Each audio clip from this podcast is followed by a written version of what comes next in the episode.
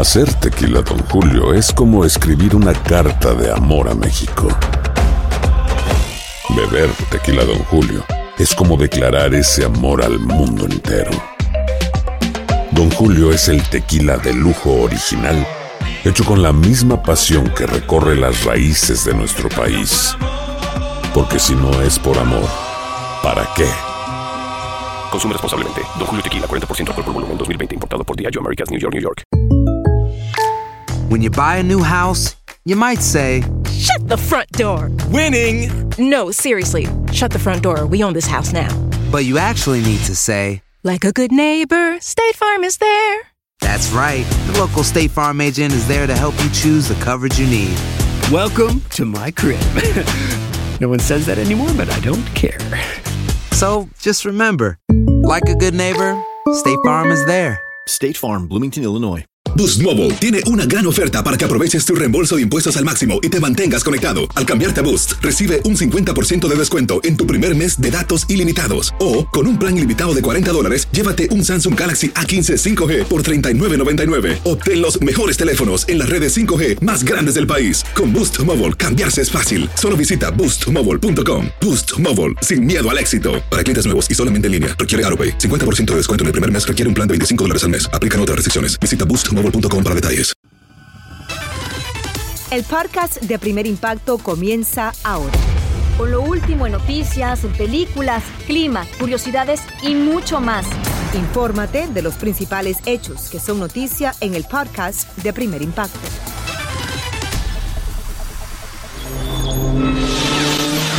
Pues nada, no me dijeron nada, nomás me llevaron para adentro y querían que lo viera, y, pero pues está muy duro. No, no me dejaron al último porque me dijo un policía que como padre que no era muy bien yo ver como en el estado que estaba. Son las desgarradoras palabras de un padre que perdió a su hijo en la masacre que hizo correr la sangre en una escuela. El dolor consume a los familiares de las inocentes víctimas que no logran explicarse por qué un desalmado truncó sin clemencia la vida de unos niños. Muy buenas tardes y bienvenidos a Primer Impacto. Les saluda Pamela Silva una vez más en vivo desde la comunidad de Uvalde, aquí en Texas, donde el luto y el olor se han apoderado de las calles tras esta sangrienta masacre. También les saluda Michelle Galván. Muchas gracias por estar con nosotros esta tarde. Vamos a continuar con nuestra cobertura en equipo y también tenemos otras noticias del día. Pero comenzamos contigo, Pamela. Adelante. Así es, muchas gracias Michelle. En medio de un profundo desconsuelo rompen el silencio los familiares de las víctimas masacradas en esa escuela primaria Rob, donde como pueden apreciar ya han colocado estas 21 cruces en memoria, ¿no? En recordatorio y también en honor a esas víctimas inocentes. Se une ahora Salvador Durán a esta cobertura en equipo con un testimonio desgarrador de los padres de la víctima. La familia Flores rompe el silencio en medio de ese dolor.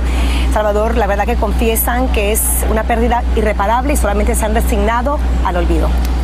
Pamela, y son 19 familias de niños que están pasando precisamente por esta situación y el relato que nos dan los padres de José Flores realmente va a la fibra de cada ser humano que tiene que en algún momento sufrir una pérdida como las que ellos han sufrido al perder a su pequeño niño de 10 años de edad.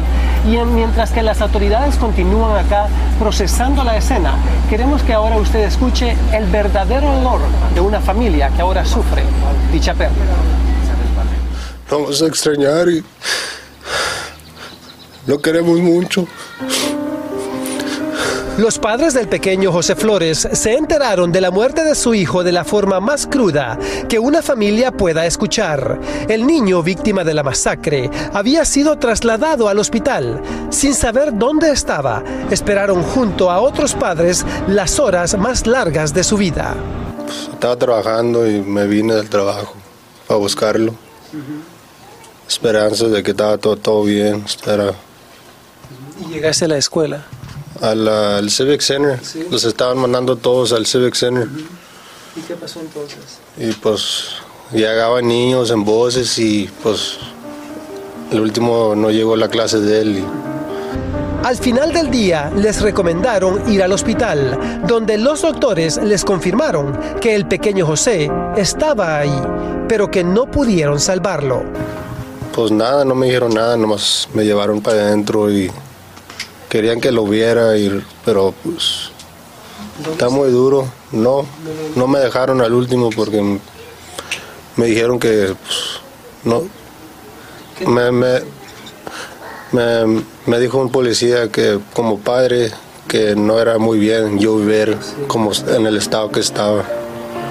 Baby Joseph, como le decían de cariño, era el primogénito de la familia. A sus 10 años de edad, estaba orgulloso de acudir al cuarto grado en la primaria Rob. Su madre nos dice siente que con la muerte de su pequeño hijo le arrancaron parte de su alma. Que era un niño alegre, siempre era contento, siempre andaba corriendo para arriba, para abajo. Un niño inocente. Mirando la fotografía de su amado nieto, la abuela de Baby Joseph se soltó en llanto recordando cuánto lo amaba. ¿Qué es lo más difícil, lo más duro para usted, señor? Ya no lo voy a volver a ver. Dicen que te tienes que resignar y todo eso, pero para mí lo más duro es no volver a verlo. José vivía en la misma cuadra donde al frente de su casa otra madre también anunció la muerte de su pequeña hija. Uvalde es una comunidad bastante pequeña relativamente con otras ciudades de aquí del país y es por eso que a tan solo unas cuadras de aquí de donde ocurrieron los hechos pudimos encontrar a estas familias viviendo enfrente una de la otra, Pamela. Y lo último con lo que quiero cerrar esta historia es con lo que me dijo la abuela al final. Le pregunté cuáles fueron las últimas palabras o qué es lo que le dijo su nieto la última vez que lo escuchó y me dijo, bye grandma. Imagínate tener que contar estas historias. Yo sé que esta historia te ha afectado muchísimo, Salvador, porque es muy difícil tratar de consolar a una familia ¿no? en medio de una entrevista, tratar de mitigar ese dolor tan profundo. Eh, precisamente hoy no iba a ser el último día de clases, estaba en una semana celebratoria para estos niños. Eh, y bueno, recordaremos con mucho cariño y la verdad que es un dolor muy muy difícil de escribir y de que, tratar de captar también para los televidentes. Muchas gracias Salvador. Bueno, hablando de ese dolor tan profundo, ese dolor de los seres queridos también, de de la familia de la maestra y es que le costó la vida al esposo de Irma García, una de las maestras asesinadas que fue masacrada por el pistolero mientras intentaba proteger a sus estudiantes. La muerte de este hombre ocurrió solo dos días después de perder al amor de su vida, con quien construyó un hogar durante más de 20 años porque no pudo soportarlo y tenía destrozado literalmente el corazón. Que, que descanse en paz el esposo de Irma García. Nuestras condolencias para toda la familia con esta pérdida también.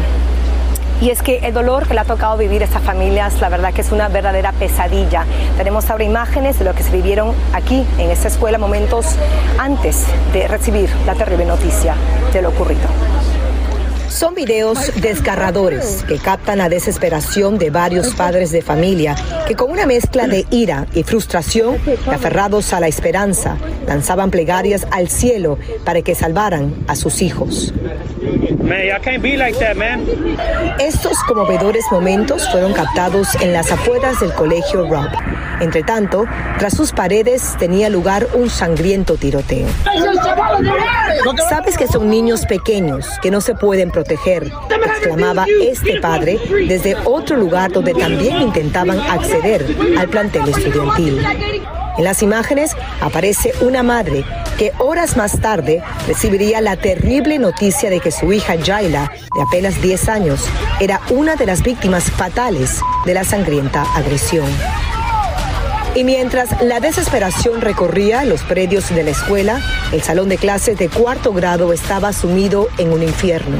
Niños de 10 años encerrados en su aula durante 40 minutos, convertidos en el blanco del odio de un asesino.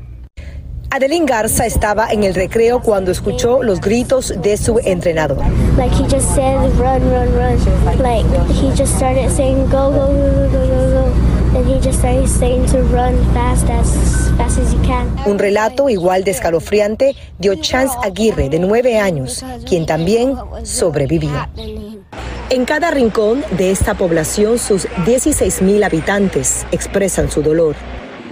Niños que con su propio lenguaje ofrecen una cuota de afecto.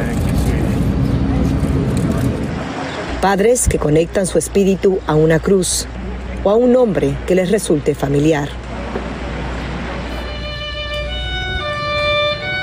Se toman de la mano, se abrazan, lloran sin consuelo. Este padre exhibe orgulloso los trabajos de su hija en la última semana de escuela. Ella fue asesinada días antes de terminar su cuarto grado, al igual que la mayoría de sus compañeritos que posaron en esa foto para la posteridad. Cabe destacar que los cuerpos de nueve víctimas fueron entregados a las funerarias el miércoles por la noche. Los 12 restantes serían entregados entre ayer y el día de hoy. Eso fue confirmado por el juez de La Paz, Lalo Díaz, quien tuvo el difícil trabajo de tener que identificar a las víctimas.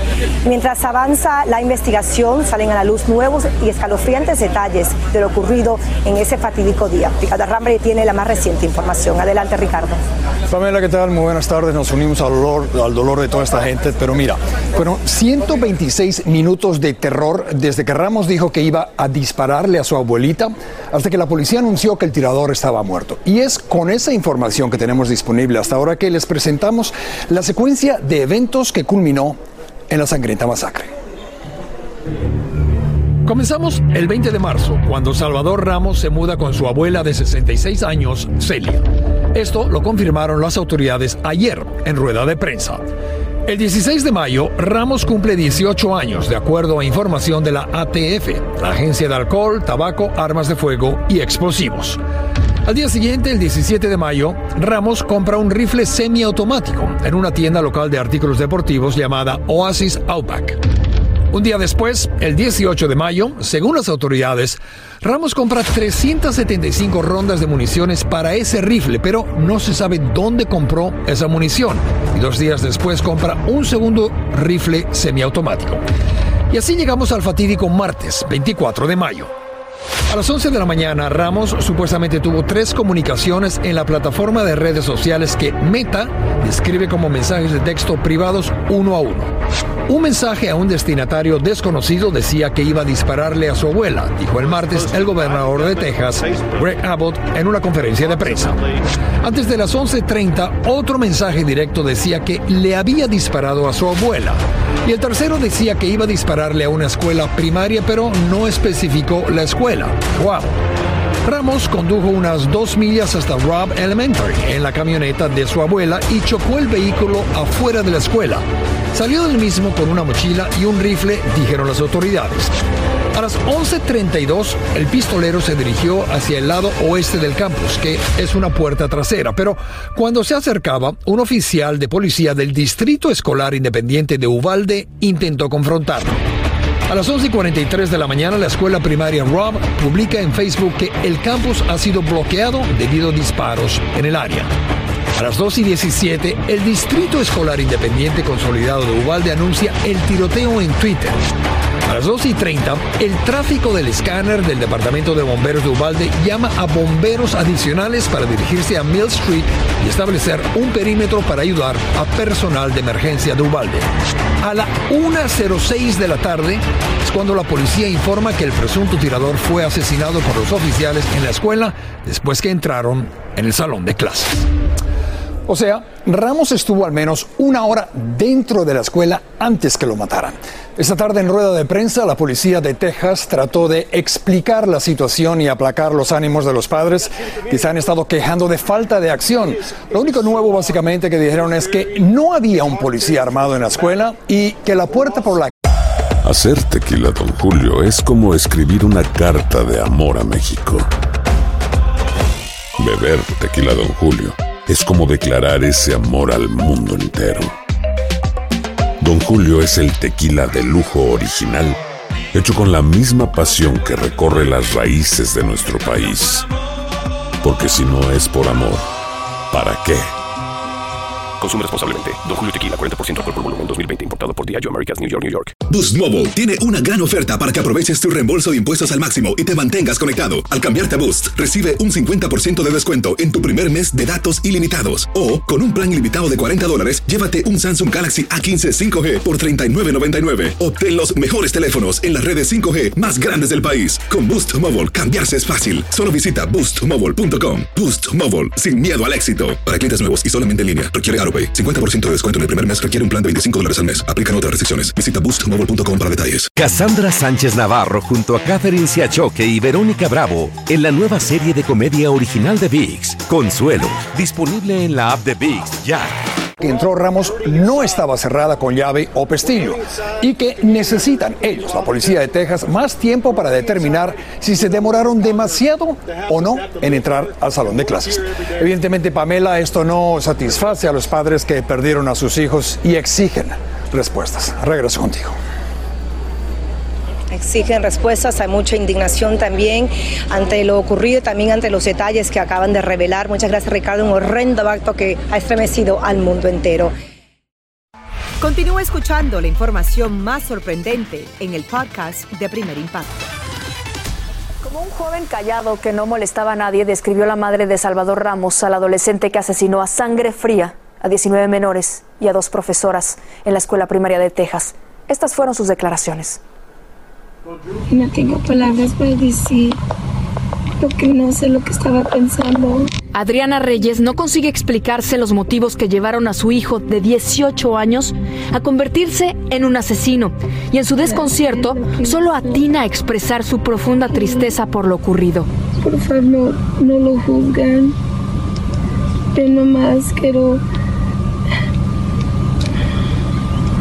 a los niños inocentes que se murieron. Perdóname. La madre de Salvador Ramos aseguró no saber que su hijo había comprado los fusiles de asalto y negó que hubiera recibido una de las armas largas como regalo de cumpleaños.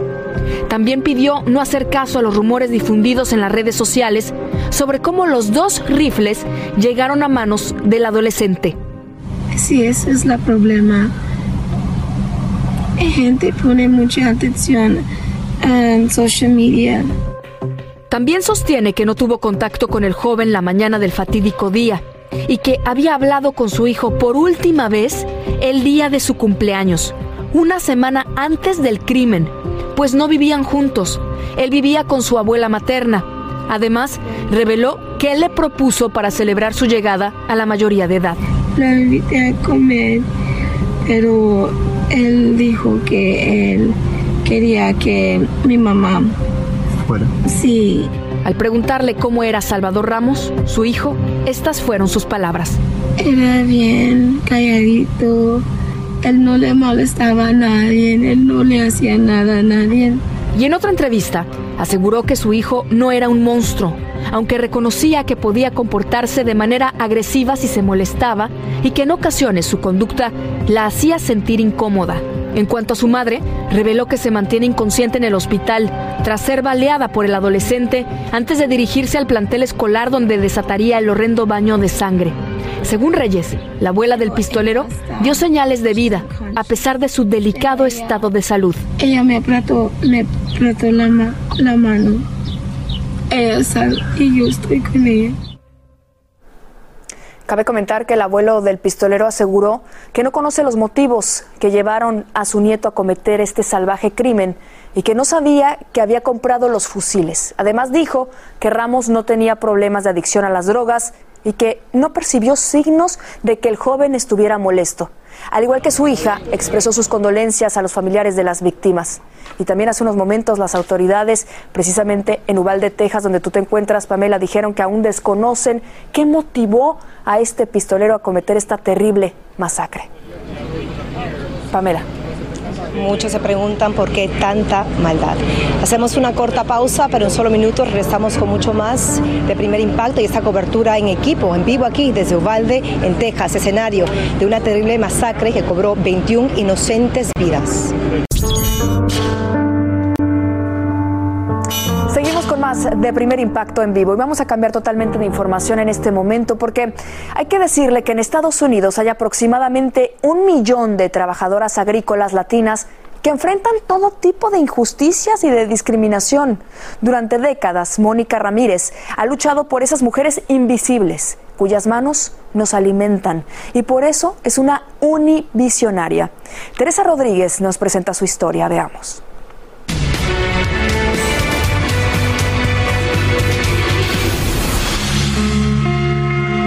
En los campos agrícolas en los Estados Unidos hay muchos abusos. Uno de los peores y más graves es el acoso sexual. Hay mucha violencia sexual en contra de las mujeres. También a las mujeres migrantes sabemos que hay mucha desigualdad en el trabajo. Por ejemplo, les dan menos horas de trabajo, les pagan menos.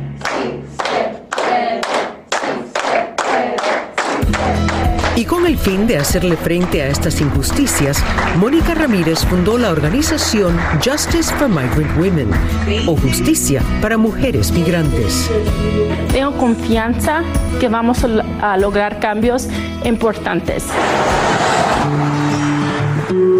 Su deseo de sacar de las sombras a estos casos se remonta a su niñez en su pueblo natal, Fremont, Ohio, donde se crió entre varias generaciones de campesinos. Mónica, tú nunca trabajaste en el campo, pero sin embargo a los 14 años te convertiste en la voz de muchos campesinos. Para mí fue raro que en el periódico no estaban enfocando en los temas que tenían que ver con los campesinos. Fui al periódico y el señor que me atendió dijo, no sé, ¿por qué no escribes algo? Fue algo increíble porque fue la primera vez que alguien les preguntó, ¿qué piensas? ¿Cómo quieres cambiar las cosas? Entendí el poder que tenemos cuando personas realmente nos pueden ver como humanos. Mónica estudió periodismo y luego se convirtió en abogada. Estando en la universidad, recibió fondos para crear un proyecto que la llevaría a la Florida, donde abogaría por los derechos de las campesinas. Trabajé en casos de discriminación ah, por el embarazo, pero también mujeres que tuvieron niños sin brazos que estaban trabajando en el campo y les echaron pesticidas. ¿Encontraste discriminación o compasión hacia estas víctimas por parte del sistema jurídico? Yo recuerdo que cuando eh, fui con la policía para intentar de levantar cargos en contra de los hombres que hicieron esto mal, este mal, los, la policía no les creyeron. Como abogada, yo estaba empujando para cambiar el sistema. En 2017 nació el movimiento internacional conocido como Me Too, que denunciaba abusos sexuales contra las mujeres en la industria del entretenimiento. Por medio de la Alianza Nacional de Campesinas, Mónica redactó una carta abierta titulada Queridas Hermanas, que fue publicada por la revista Time. Era nuestro intento de poder mostrar esa solidaridad con ellas y después de eso fue la manera que empezamos a trabajar juntas con las actrices para lanzar lo que es el, el movimiento Time's Up. Actrices como América Ferrera y Eva Longoria. Y yo creo que eso fue la, una de las cosas más profundas que pasó porque hemos mostrado que sí, que hay mucho en común y que las dos, la campesina y la actriz y otras personas en otras industrias, que todos tenemos poder. ¿Qué le dices a esas mujeres que no tienen a una Mónica Ramírez? Primero, que no es su culpa, que no están solas y que hay personas como yo y otras personas quienes quieren ayudar. ¿Te consideras una visionaria? Esa palabra visionaria para mí me cuesta porque de mi punto de vista yo simplemente soy alguien que tengo ideas y sueños y que estoy haciendo el trabajo para lograrlos. Increíble historia. Bueno, como activista y organizadora, Mónica asegura que siente una gran satisfacción al saber que es la primera vez que alguien le ha dado crédito a muchas de las víctimas que ha representado. Para conocer a los univisionarios que han sido entrevistados, usted recuerde que puede visitar univisionarios.com. Continúa escuchando la información más sorprendente en el podcast de Primer Impacto.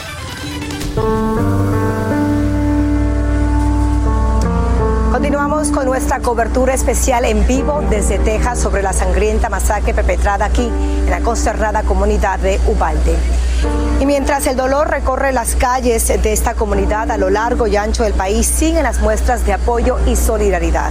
Los estudiantes han interrumpido su jornada de clases para exigir leyes más estrictas sobre la tenencia de armas y los activistas hacen un llamado a la acción para que no ocurran hechos como este y no se vuelva a repetir.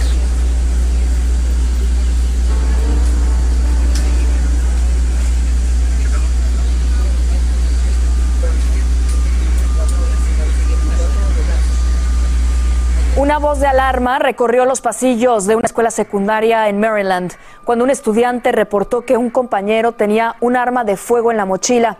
Todos los alumnos y los empleados permanecieron bajo confinamiento mientras la policía investigaba lo que ocurría. El adolescente terminó detenido. Por supuesto que seguiremos al tanto de la información que den a conocer las autoridades. Pero vamos a cambiar de información, vamos a otras noticias. El éxodo de menores no acompañados es tal vez uno de los capítulos más dolorosos de toda inmigración. Roger Borges nos presenta desde Miami una estremecedora historia que nos muestra cómo la hermandad es el mayor antídoto contra el dolor, aún en medio de las peores circunstancias. Veamos. Tenían entre 14 y 16 años cuando, con un hondo dolor que les invadía el pecho, tuvieron que dejar atrás a sus padres en Cuba para emprender solas un viaje a Miami sin otro destino que la incertidumbre. Eso deja algo muy profundo en el corazón porque eran protagonistas del más descarnado de todos los adiós. Nunca se puede olvidar cuando uno a través del cristal lo veía a, los dos, con la cara de tragedia, de tristeza, y pensar que jamás a lo mejor los iba a volver a ver.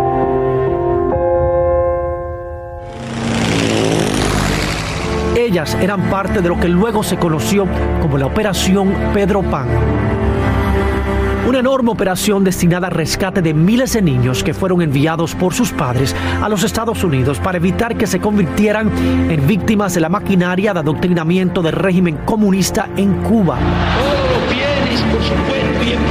Estos salticos era lo que traía puesto. Una separación que dejó huellas tan hondas que ni el paso del tiempo ha podido borrar. La herida está ahí, cicatriza, pero siempre se ve el scar. Cuando ustedes aterrizan acá, están acá sin sus familiares, en una tierra de libertad, pero que desconocían, ¿qué fue lo que pasó por su mente en una palabra esa noche? Tristeza, angustia, desesperación. 40 de ellas fueron reubicadas en San Antonio, Texas, en una casa de huéspedes llamada Villa María administrada por unas monjas que cariñosamente las apodaron las muchachitas de Villa María. Allí se conocieron y forjaron unos lazos de amor que les sirvieron para mitigar la soledad y el dolor que llevaban en el alma. Nos conocíamos y de ahí es a donde después se creó cierta amistad por otros vínculos y me invitaron a la primera reunión y me adoptaron como una de las muchachitas de Villa María. Para algunas, los esporádicos telegramas que les llegaban desde la isla eran la única forma de saber de sus seres queridos.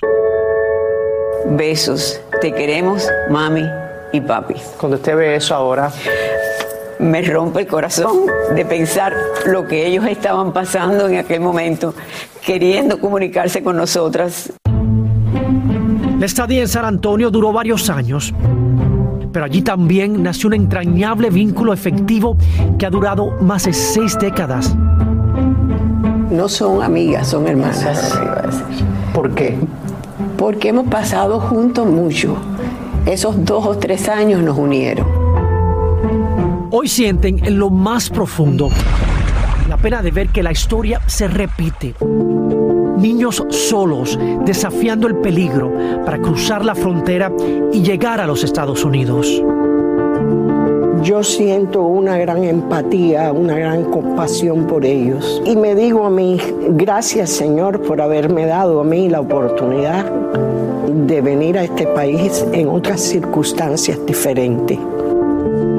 Con el tiempo, ellas lograron superar los sentimientos encontrados y darle el justo valor al sacrificio que hicieron sus padres cuando tomaron la dolorosa decisión de enviarlas solas a este país. Pude llegar a decirle a mis padres que me perdonara y que primero le daba gracias a Dios por la decisión que tomaron y después se las daba a ellos, porque son los héroes de esta película, que es un horror. Desafortunadamente el sueño de poder abrazar nuevamente a esos padres que quedaron cautivos en la isla, para algunas nunca se convirtió en una realidad. El primer amor de mi vida, mi padre. Y no verlo a ver es algo que nunca ha sanado. Nunca.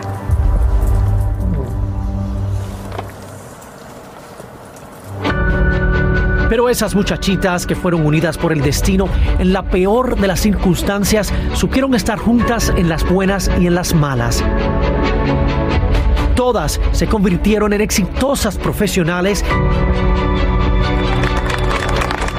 y recientemente una calle de Miami fue nombrada en su honor.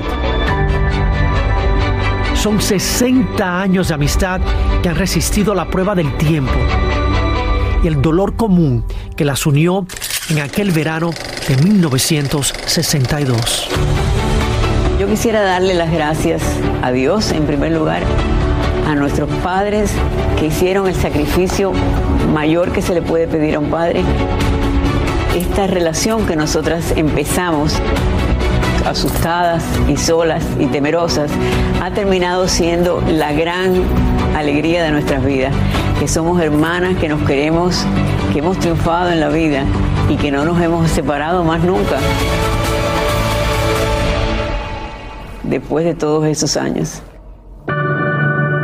En Miami, Roger. Hacer tequila, don Julio, es como escribir una carta de amor a México. Beber tequila, don Julio, es como declarar ese amor al mundo entero. Don Julio es el tequila de lujo original hecho con la misma pasión que recorre las raíces de nuestro país. Porque si no es por amor, ¿para qué? Consume responsablemente. Don Julio Tequila, 40% alcohol por volumen, 2020. Importado por Diageo Americas, New York, New York. Boost Mobile tiene una gran oferta para que aproveches tu reembolso de impuestos al máximo y te mantengas conectado. Al cambiarte a Boost, recibe un 50% de descuento en tu primer mes de datos ilimitados. O, con un plan ilimitado de 40 dólares, llévate un Samsung Galaxy A15 5G por $39.99. Obtén los mejores teléfonos en las redes 5G más grandes del país. Con Boost Mobile, cambiarse es fácil. Solo visita boostmobile.com. Boost Mobile, sin miedo al éxito. Para clientes nuevos y solamente en línea, requiere AroPay. 50% de descuento en el primer mes requiere un plan de 25 dólares al mes. Aplican otras restricciones. Visita boostmobile.com para detalles. Cassandra Sánchez Navarro junto a Catherine Siachoque y Verónica Bravo en la nueva serie de comedia original de VIX, Consuelo, disponible en la app de VIX ya. Por ese primer impacto. Qué historia. Y hoy, décadas después del día que emprendieron un viaje solas de Cuba a los Estados Unidos, las muchachitas de Villa María aprueban la difícil decisión que tomaron sus padres y aseguran que están eternamente agradecidas por su gran valor. Tenemos más para usted aquí en Primer Impacto.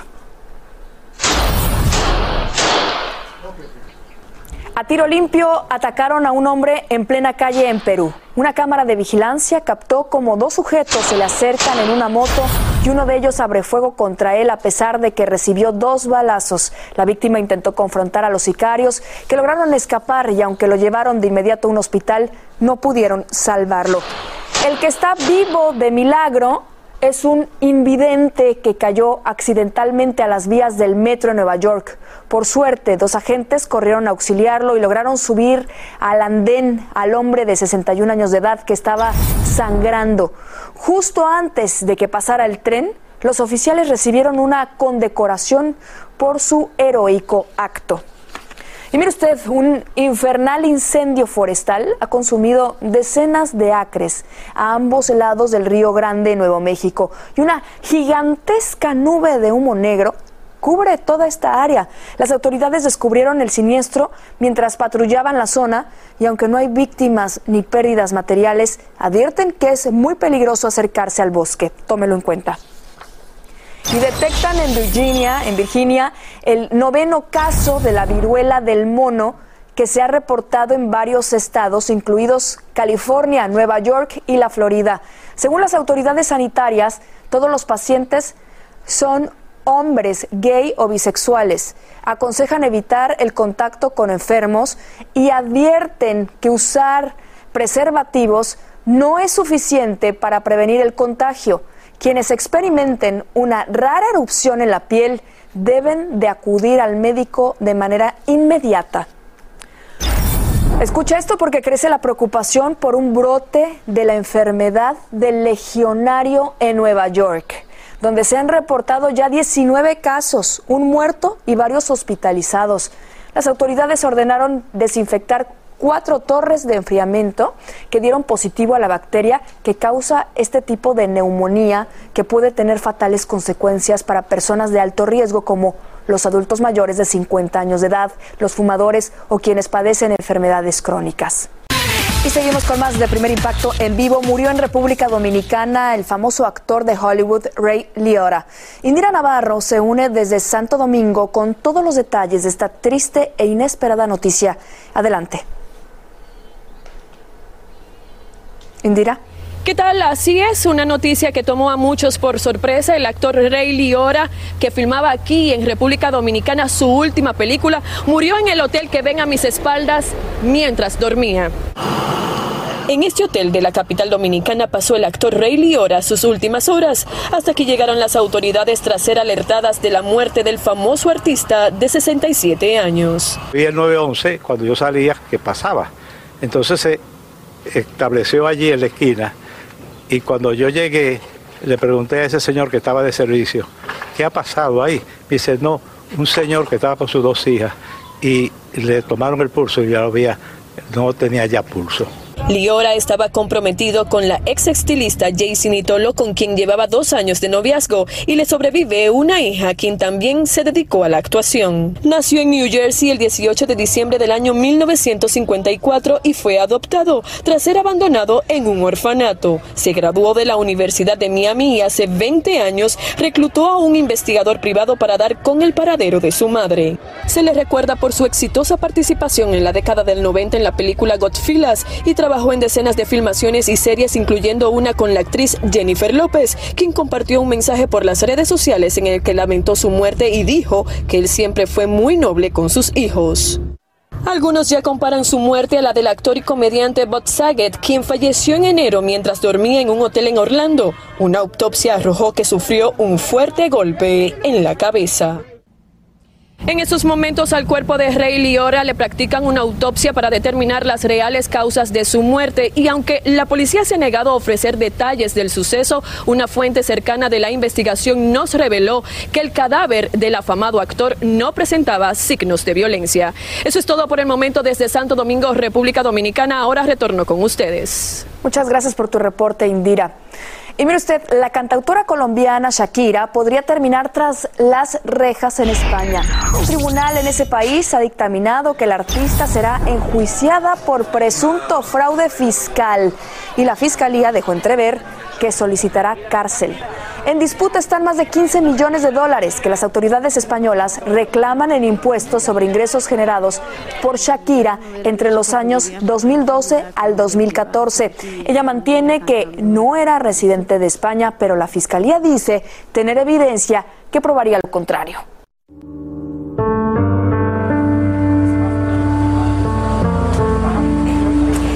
Continuamos con nuestra cobertura en equipo desde Texas, donde los disparos de un adolescente cubrieron de luto a esta pequeña comunidad. Una tragedia que estremeció al mundo y al país con un ramo de rosas blancas y sorpresivamente Meghan Markle le rindió tributo a las víctimas y visitó este memorial improvisado a las afueras de un tribunal aquí en el centro de la ciudad de Ubalde, el lugar donde ocurrió esta terrible masacre. Y muchas son las muestras de solidaridad ante ese trágico incidente. Se une una vez más nuestro colega Salvador Durán, quien ha estado muy pendiente a la investigación, nuevos detalles. Hoy una tarde bastante eh, reveladora, se puede decir, por las autoridades. Definitivamente, Pamela, lo primero que queremos contarle es que la policía nos ha informado dos cosas. La primera de ellas es que van a recrear los hechos. E, eso tomará varios días en hacer. Es decir, ellos quieren buscar la forma de mostrar en la investigación cómo es que Ramos llegó aquí a la escuela con el rifle y empezó a disparar. Uno de los datos nuevos que nos han dado también es que no había ningún guardia de seguridad afuera de la escuela y que él llegó y fácilmente entró a través de una puerta que no tenía llave. Al entrar a la escuela es cuando él abre fuego, cuando entra al salón donde se encontraban todos los estudiantes. También Un, dato, un dato muy importante, Sador, que también revelaron esta tarde son esos 12 minutos. 12 minutos que el pistolero, según las autoridades, estuvo en la escuela, pero no había entrado al salón aún. Así que mucha gente se está preguntando por qué tomaron, por qué se demoraron tanto tiempo, esos 12 minutos antes de que se atrincherara y entrara al salón, donde obviamente ya sabemos lo que ocurrió lamentablemente. La policía también respondió a eso. A Pamela nos ha dicho que están investigando eso, pero que sí llegaron a los primeros minutos de cuando ocurrió el tiroteo. Estaremos pendientes porque aún siguen muchas preguntas que responder. Muchas gracias, Salvador. Y así me despido, por supuesto, compartiendo el dolor de esos padres que esta noche no podrán abrazar a sus hijos y también a todos los que han perdido a una persona en un letal acto que no tiene justificación. Efectivamente, nunca olvidaremos a esas víctimas y con su recuerdo crece la esperanza de que nunca más un desalmado descargará su odio para derramar sangre inocente. A todos esos padres que el día de hoy no necesitan nuestras condolencias porque lo único que necesitaban les fue arrebatado a sangre fría. Gracias por su confianza.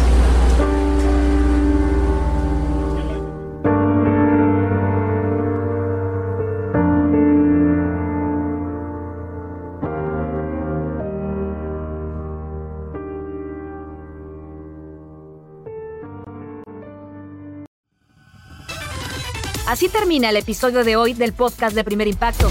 Encuentra episodios nuevos de lunes a viernes, primero en la aplicación de Euforia y en todas las plataformas de podcast. Como siempre, gracias por escucharnos.